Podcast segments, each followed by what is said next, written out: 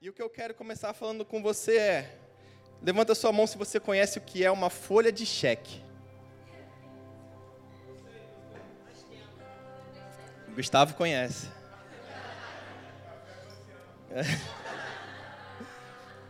Se você é da geração do Pix, que não sabe o que é uma folha de cheque, eu vou te explicar. Era um pedaço de papel emitido pelo seu banco, que tinha o seu nome, sua agência, tudo certinho para você.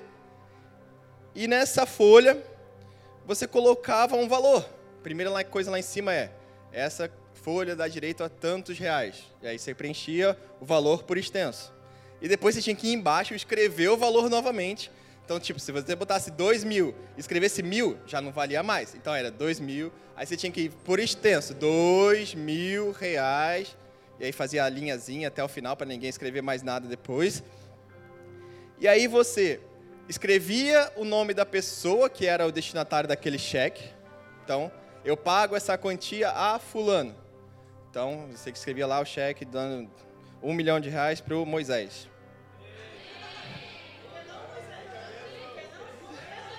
Eu achei que ele ia pular ali no lugar dele. E depois você datava, colocava a sua cidade e, por fim, assinava.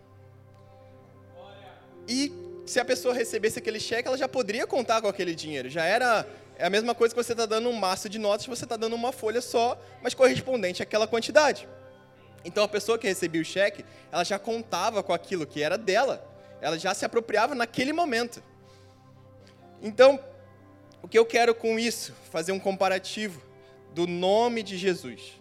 Porque o nome de Jesus, eu li ou ouvi isso em algum lugar, é semelhante a uma folha de cheque. Só que esse cheque está em branco e assinado pelo próprio Jesus Cristo. E isso é bom demais, porque ele foi lá, só entregou. Toma, filho, esse pedaço de papel está assinado por mim, você coloca aí o valor que você tem fé para receber. E quando eu li isso ou ouvi em algum lugar, eu falei: caramba, é exatamente isso. Ele colocou lá, me colocou como destinatário e deixou em branco para eu colocar o valor que eu quisesse. Só que muito mais do que uma folha de cheque bancária que vale só dinheiro, esse cheque do nome de Jesus, ele vale dinheiro, ele vale libertação, ele vale cura, ele vale salvação. Ele vale tudo isso e muito mais. Coloquei aqui proteção, filiação, poder, autoridade. E a lista continua. Então, você tem que se apropriar diariamente do nome de Jesus na sua vida, porque é isso que vai fazer a diferença para você. E lá em João capítulo 13, você não precisa abrir agora. Jesus está tendo uma conversa com os seus discípulos de que ele vai se retirar daqui a um tempo. Eu vou embora, sei que, então, gente, fica tranquilo. Foi aquele papo pesado, sabe? Aquele papo que, pô, fica, você fica ouvindo. Você sabe que tem uma profecia, você sabe, mas você não quer perder Jesus. Você está com Jesus ali do seu lado, tocando nele, acordando com ele, dormindo com ele, orando com ele, comendo com ele, vivendo com ele. Você não quer perder isso. E aí no final do versículo 13, do capítulo 13 de João, Jesus conversa com os discípulos. Gente, ó, fica tranquilo. E Pedro vai e fala: Senhor, eu vou te seguir até o fim da minha vida. Pedro era o, o falastrão, né? Ele já saía falando, não tinha filtro. Então ele foi lá e falou: Senhor, eu vou te seguir até o fim da minha vida. E Jesus, eu imagino a cena olhando para Pedro já sabendo de tudo o que ia acontecer. Pedro, Pedro, em verdade te digo, que antes que o galo cante três vezes, você vai me negar. Imagino que ficou assim. Esse silêncio assim no ambiente, porque Pedro estava falando que ia fazer acontecer, que, pô, ele estava colocando dele ali para Jesus. Jesus, ó, eu estou contigo, eu vou até a morte contigo. E Jesus fala: Pedro, não, não vai ser assim que vai ser. E aí você pode imaginar os outros discípulos disso tudo, olhando um para o outro, falando: Caraca, Tu viu o que, que acabou de acontecer? Pedro de novo foi falar besteira, tomou-lhe um esporro. E agora, caraca, o que, que vai acontecer? Misericórdia. Olha esse tapa sem luva de Jesus que deu em Pedro. Imagina que o clima pesou ali na hora. Pedro deve ter ficado com a cara. Desculpa, desculpa, não falo mais nada. E aí, Jesus é tão lindo, gente. Jesus é tão maravilhoso que a partir do versículo 14, na minha Bíblia, traz escrito que Jesus fortalece os seus discípulos. Ou seja, ele não queria que ficasse aquele clima, ele não queria que ficasse aquele ambiente. Ele falou, gente, vamos lá, o ambiente vai mudar agora. Vou, vou confortar vocês. Então, quando a Bíblia fala para mim, Jesus fortalece os seus discípulos, eu imagino que é igual aquela abertura de Dragon Ball Z, quem viveu sabe, que falava, você não sabia o que ia acontecer no próximo episódio, terminou no maior suspense, e aí o título do próximo episódio é Goku mata Freeza. Aí você foi, caraca, e eu achando que eu sabia o que ia acontecer. Então, quando a Bíblia fala Jesus fortalece os seus discípulos, eu já começo a criar expectativas sobre que tipo de conforto vai vir, porque se Jesus fortaleceu os seus discípulos, ele me fortalece hoje, ele te fortalece hoje. Então, se você está passando por alguma dificuldade, você abre a Bíblia e você lê Jesus fortalece seus discípulos, você pode ler e se apropriar daquela mesma verdade, porque Ele é o mesmo ontem, hoje e será para sempre. Então, se Ele fortaleceu os discípulos naquele momento, Ele nos fortalece também com essa mesma palavra.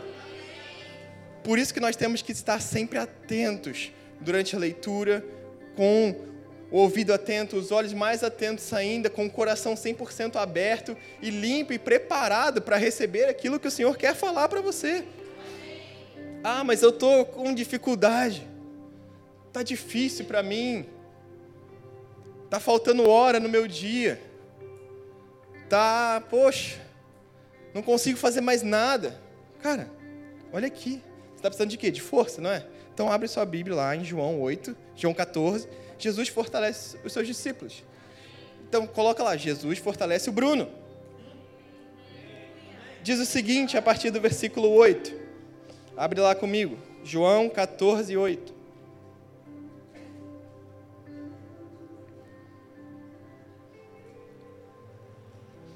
Que o coração de vocês não fique angustiado. Vocês creem em Deus, creem também em mim. Na casa do meu pai há muitas moradas.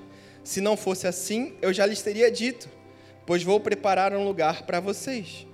E quando eu for e preparar o lugar, voltarei. Aleluia. E os receberei para mim mesmo, para que onde eu estou, vocês estejam também e vocês conhecem o caminho para onde eu vou. Se você só ler até aqui, você já vai falar: Uau, que conforto maravilhoso.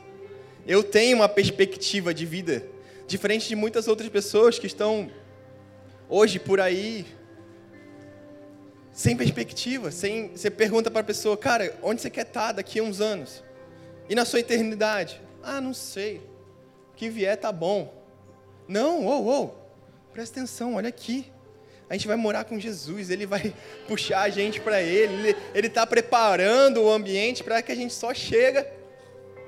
Maravilhoso isso demais, eu já me sinto muito mais confortado com isso. Que paz que traz para a gente ouvir cada uma dessas frases de Jesus. E ele continua: Então Tomé disse a Jesus: não sabemos para, o Senhor, para onde o Senhor vai. Como podemos saber o caminho? E com a minha mente fértil novamente, eu vou lá e me transporto para o lugar de Tomé. Tomé que estava ali andando com Jesus há quase três anos. Jesus falando, falando e falando, falando a mesma coisa sobre o reino, sobre o reino, sobre o reino. E Tomé vira para ele no finalzinho de tudo ali Jesus, eu não sei para onde você vai, para onde você está falando. Aí eu imagino Jesus aquela. Acabei de falar com o Pedro aqui, cara. Não vou perder minha graça agora, não. Vou. Deixa eu continuar minha frase aqui. Eu estou fortalecendo vocês, cara. não me para assim para falar essas coisas, não. Mas amém. Pode ser a dúvida de mais alguns aqui, então eu vou explicar para vocês. Jesus respondeu: Eu sou o caminho, a verdade e a vida. Ninguém vem ao Pai senão por mim. Se vocês me conheceram, conhecerão também o meu Pai. E desde agora vocês o conhecem e têm visto. Tomé, caraca, era isso? Então, beleza, vou até anotar aqui para não perder mais essa referência. Foi lá e anotou. Só que aí eu imagino que Felipe estava meio distraído nessa parte. Felipe disse a Jesus: Senhor, mostra-nos o Pai e isso nos basta. Senhor, mostra-nos o Pai e isso basta. Tipo, eu só quero ver o Criador de todo o universo. Eu só quero ver aquele que me formou desde lá da barriga da minha mãe. Eu só quero ver aquele que desde o princípio já era e até o final vai continuar sendo. Eu só quero isso e mais nada. Já basta. Ele ainda termina falando isso. Isso nos basta. Tipo, é igual você falar, ah, vou, me dá um, vou comprar uma Coca-Cola ali. Quanto você precisa de dinheiro? Ah, me dá um milhão de reais. Cara, Felipe, Sério isso?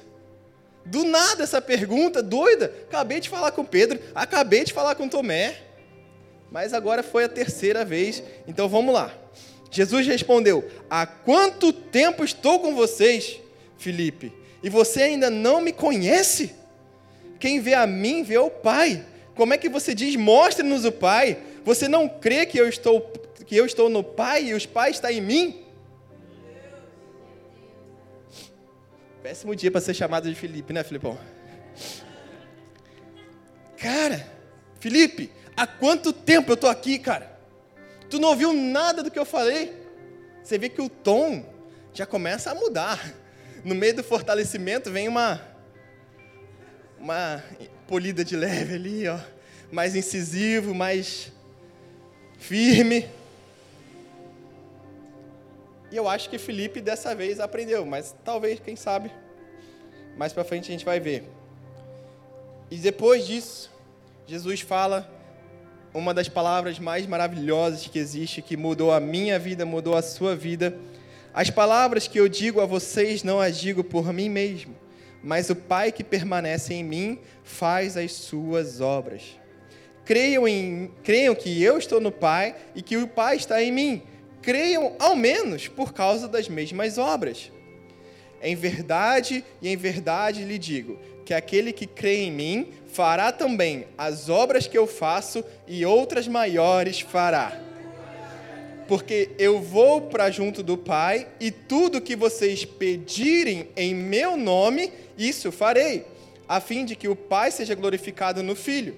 Se me pedirem alguma coisa em meu nome, eu o farei. Isso é que é encerrar um fortalecimento com classe. É você, tipo, dar o cheque em branco. Gente, ó, eu vou, mas eu vou para junto do Pai, mas tudo que você pedir no meu nome, eu vou fazer. E ele repete.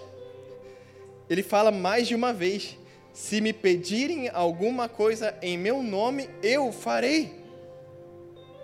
Então, querido, quando Jesus repete alguma coisa, já liga um alerta dentro de você, porque o que vai vir depois é fundamental para a sua existência. Então ele disse duas vezes: Tudo aquilo que você pedir no meu nome, eu farei, para que o Pai seja glorificado no Filho. Se me pedirem alguma coisa em meu nome, eu o farei.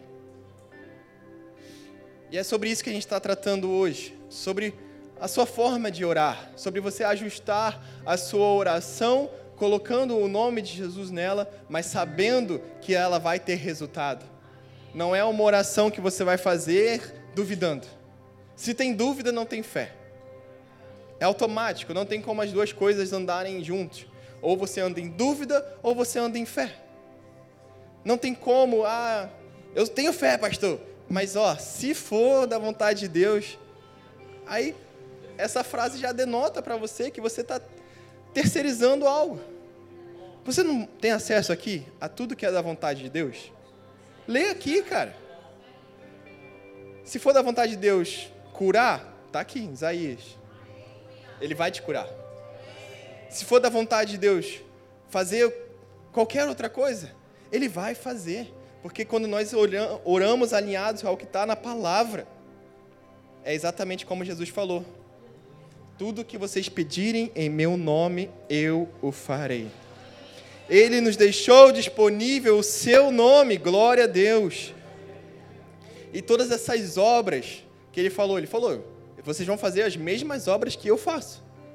Se você pegar lá, ler, você vai ver todas as obras que ele falou também que eram tão perfeitas e maravilhosas, hoje eu e você podemos e devemos fazer essas mesmas obras. Porque, como eu sempre falo, se é uma promessa, é para mim, eu tomo posse, é meu. Amém. Porque em Cristo nós temos o sim ou amém para todas as promessas que estão na Bíblia. Glória a Deus. E essa foi a minha introdução para você. Para você entender como as coisas funcionam aqui para você sair daqui mais ciente de quão poderoso é o nome de Jesus. Porque às vezes você canta, é invencível e inigualável, e você fica só repetindo o que o, o Beto está falando aqui. Mas quando você tem esse entendimento de que Jesus falou, confortou os discípulos, falando que, explicando tintim por tintim, detalhe por detalhe de como seriam as coisas, você começa a mudar o seu entendimento e cantar totalmente diferente de só falar. Que aí é, é a essência da adoração.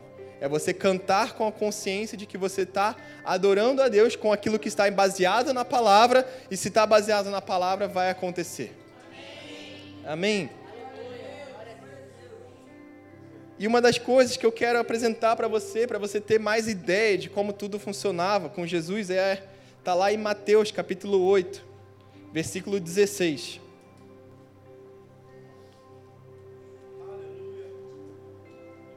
Mateus 8,16. Diz o seguinte: Ao anoitecer foram trazidos a ele muitos endemoniados, e ele expulsou os espíritos com uma palavra e curou todos os doentes. Se você ler esse versículo rápido, você perde muita coisa. Mas vamos ler ele bem devagar. Mateus poderia ter escrito isso de qualquer outra forma. Ele poderia ter falado: de noite trouxeram endemoniados que foram limpos e doentes que foram curados. Poderia, não poderia? Ainda teria o sentido na frase. Mas não. Mateus fez questão de falar como Jesus fazia aquilo. Com uma palavra uma palavra. Bastava uma palavra da boca de Jesus e endemoniados eram completamente limpos. E doentes eram completamente curados. E esse é o paralelo. Se você, que eu estou falando aqui, que eram as obras de Jesus, você vai poder fazer elas ainda hoje. Então não perca esse paralelo de vista, porque é fundamental que enquanto eu estou apresentando para você essas verdades, você já tenha se apropriado dessas verdades como para você hoje. E um pouco mais, um pouco antes, no versículo 5 de Mateus 8 também, diz o seguinte: Entrando Jesus em Cafarnaum, dirigiu-se a ele um centurião, pedindo-lhe ajuda, e disse: Senhor, meu servo está em casa, paralítico, em terrível sofrimento. Jesus lhe disse: Eu irei curá-lo. Só aqui você já combate várias falácias. Só aqui a, na minha própria casa, gente. É, foram outras criações, outros tempos, eu entendo isso. Mas quando eu ouço alguém falar, não, fulano foi para o hospital para Deus dar uma lição. Cara, isso me mata de uma tal forma. Eu sou tão propício a combater esse tipo de falácia. Fala, cara, não. Como que o meu Jesus, tão bom, tão maravilhoso, vai mandar alguém para um hospital? Sendo que a vontade dele é curar. Está aqui um centurião, que era um, um comandante de 100 homens, chegar para Jesus e falar: Senhor, meu servo está doente, vamos lá. Ele nem fala, Meu servo, ele só fala: Meu servo está em casa em terrível sofrimento. E Jesus que vai lá e se prontifica: Eu irei curá-lo. Então é da vontade de Deus curar sempre. Respondeu o centurião: Senhor, eu não mereço receber-te debaixo do meu teto, mas dize apenas uma palavra e o meu servo será curado. Pois eu também sou homem sujeito à autoridade e com soldados sob o meu comando. Digo a um vá e ele vá, a outro venha e ele vem. Digo ao meu servo, faça isso e ele faz. Ao ouvir isso, Jesus admirou-se e disse aos que o seguiam: Digo a vocês a verdade. Não encontrei em Israel ninguém com tamanha fé. Eu digo que muitos virão do ocidente, do oriente e do ocidente e se sentarão à mesa com Abraão, Isaque e Jacó no reino de Deus. Mas os súditos do reino serão lançados para fora, nas trevas, onde haverá choro e ranger de dente. Então Jesus disse ao centurião: Vá, como você creu, acontecerá. Na mesma hora, o servo foi curado. Isso é maravilhoso, querido. Isso é maravilhoso, porque o centurião aqui ele já tinha esse entendimento de que Jesus era poderoso. Jesus era onipresente, onipotente, onisciente. Então ele já foi buscar ajuda sabendo de quem ele ia receber. Ele foi com a postura correta, ele foi com o coração alinhado às verdades que estão na palavra. Imagino eu que alguém já tinha ensinado ele sobre quem era Jesus e sobre o que Jesus poderia fazer. Então, quando ele foi se encontrar com Jesus, ele falou: Jesus, nem vai na minha casa. Lá em casa não é nem digna do Senhor.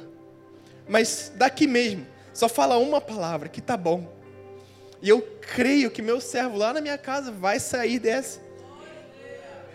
Olha o coração desse centurião, queridos.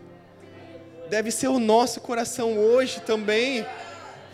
Quando a gente se depara com alguma dificuldade, lembre-se, Jesus resolvia tudo com uma palavra.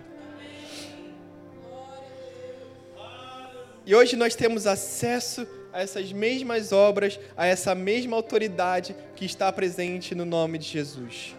Tudo aquilo que a gente citou lá no início da mensagem, filiação, prosperidade, cura, salvação, libertação, tudo isso e muito mais está disponível para a gente hoje. Essa é uma mensagem muito evangelística. Que você pode chegar para alguma pessoa e falar isso. E eu espero que você também esteja recebendo algo no seu coração.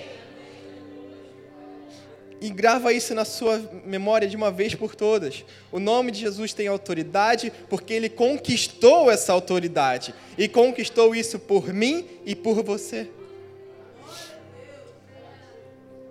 Ele foi lá e tomou a autoridade para ele. Ei, ei, ei, ei. Adão te entrega essa autoridade. Ele foi lá, não, não, não, não. Oh, é minha. Ninguém tira de mim. Essa autoridade é minha. E depois, quando ele vai se preparar para ir embora, ele fala que ele vai deixar isso para a gente. Isso é maravilhoso. Lá na cruz, querido, ele se entregou por mim e por você, pagando um preço que a gente não conseguiria pagar de forma alguma. João, no livro de Apocalipse, fala, no capítulo 1, versículo 12: Voltei-me para ver quem falava comigo, e voltando, vi sete candeeiros de ouro, no meio dos candeeiros, um semelhante a filho do homem, com vestes talares e cingidos à altura do peito, com uma cinta de ouro. A sua cabeça e cabelos eram brancos como a alva lã, como a neve, os olhos como de chama de fogo, os pés semelhantes ao de bronze polido, como que refinado numa fornalha a voz como voz de muitas águas. Tinha na mão direita sete estrelas, e da boca lhe saía uma afiada espada de dois gumes. O seu rosto brilhava como o sol na sua força. Quando o vi, caí aos seus pés como morto. Porém, ele pôs a sua mão direita sobre mim e disse: Não temas, eu sou o primeiro e o último, aquele que vive. Estive morto, mas eis que estou vivo pelos séculos dos séculos e tenho as chaves da morte e do inferno. É sobre essa conquista que a gente está tratando. Ele morreu mas ressuscitou. E ele conquistou as chaves da morte e do inferno. Ou seja, nem a morte mais é páreo para Jesus. Nem a morte. Ele está aqui com a chave da morte e do inferno na mão dele. E ele vive para sempre. Ele é o primeiro, ele é o último, ele é o alfa e ele é o ômega. Minha avó sempre fala: "Filho, para tudo tem jeito, menos para a morte". Amém, vó. Mas para o meu Cristo tem jeito até para a morte. Porque ele conquistou as chaves da morte e do inferno. Eu não consigo por nenhum segundo duvidar do poder que há no nome de Jesus. Então, que as nossas orações dos justos estejam alinhadas a esse nome, crendo que tudo que está por trás desse nome está ali na sua fala. Quando você fala algo e coloca em nome de Jesus, crendo que aquilo vai ser feito, Ele mesmo garantiu. O que você pedir em meu nome, eu vou fazer. Amém? Mais um texto para vocês, Filipenses 2, versículo 5. Tenham entre vocês o mesmo modo de pensar de Cristo Jesus, que, mesmo existindo na forma de Deus, não considerou ser igual a Deus algo que deveria ser retido a qualquer custo. Pelo contrário, se esvaziou, assumindo a forma de servo, tornando-se semelhante aos seres humanos. E reconhecido em figura humana, ele se humilhou, tornando-se obediente até a morte e morte de cruz. Por isso também Deus o exaltou sobremaneira e lhe deu o nome que está acima de todo nome para que ao nome de Jesus se dobre todo o joelho nos céus, na terra e debaixo da terra, e toda língua confesse que Jesus Cristo é o Senhor, para a glória de Deus Pai. Aleluia! Glória a Deus, isso é bom demais. Então, esse nome que a gente está tratando aqui, a, além de tudo isso que eu já falei para você, ainda tem isso aqui. Deus o exaltou e lhe deu o nome que está acima de todo nome. Então isso é para botar lá uma tampa nas suas dúvidas, jogá-las no fundo do mar e esquecê-las lá. Porque olha só, não há nenhum outro nome, nem no céu, nem na terra, nem debaixo da terra, mais poderoso do que o nome de Jesus. Então hoje você pode sair daqui já orando propriamente, orando corretamente, usando o nome de Jesus nas suas orações. E sabe de uma coisa, eu tenho certeza que assim como foi com grandes homens e mulheres de Deus registrados na Bíblia, vai ser comigo e com você. Porque o Espírito Santo é o mesmo, o Deus é o mesmo, Jesus é o mesmo. Então não tem como ser diferente, é a gente que muda. Tem um episódio na Bíblia que Pedro está chegando no templo e ele vê um paralítico pedindo esmola. E ele fala: tem que mudar a situação desse cara. Porque ele enxerga algo nos olhos daquele homem. É a fé para receber. E está lá em Atos 3, 4. Pedro, fitando juntamente com João, disse: Olhe para nós. Ele os olhava atentamente, esperando receber alguma coisa. Pedro, porém, lhe disse: Não possuo nem prata nem ouro, mas o que tenho, isso lhe dou. Em nome de Jesus Cristo, o Nazareno, levante-se e ande. O que, que você acha que aconteceu? O cara levantou. Ele levantou e começou a pular. O nome de Jesus mudando a realidade daquele homem. Assim como mudou a minha e mudou a sua realidade. Não foi algo que tinha só Pedro tinha. Jesus não escreveu em nenhum lugar aqui falando que ele ia deixar o nome dele para os discípulos. Não. Ele falou: "Vos deixo". E eu tô ali nesse vos deixo. Se você tá também dá um glória a Deus aí no seu lugar. Em nenhum momento isso parou de fluir. Em nenhum momento isso deixou, isso cessou. Hoje nós temos o mesmo acesso ao nome de Jesus para fazer essas obras e obras ainda maiores. só tem uma condição.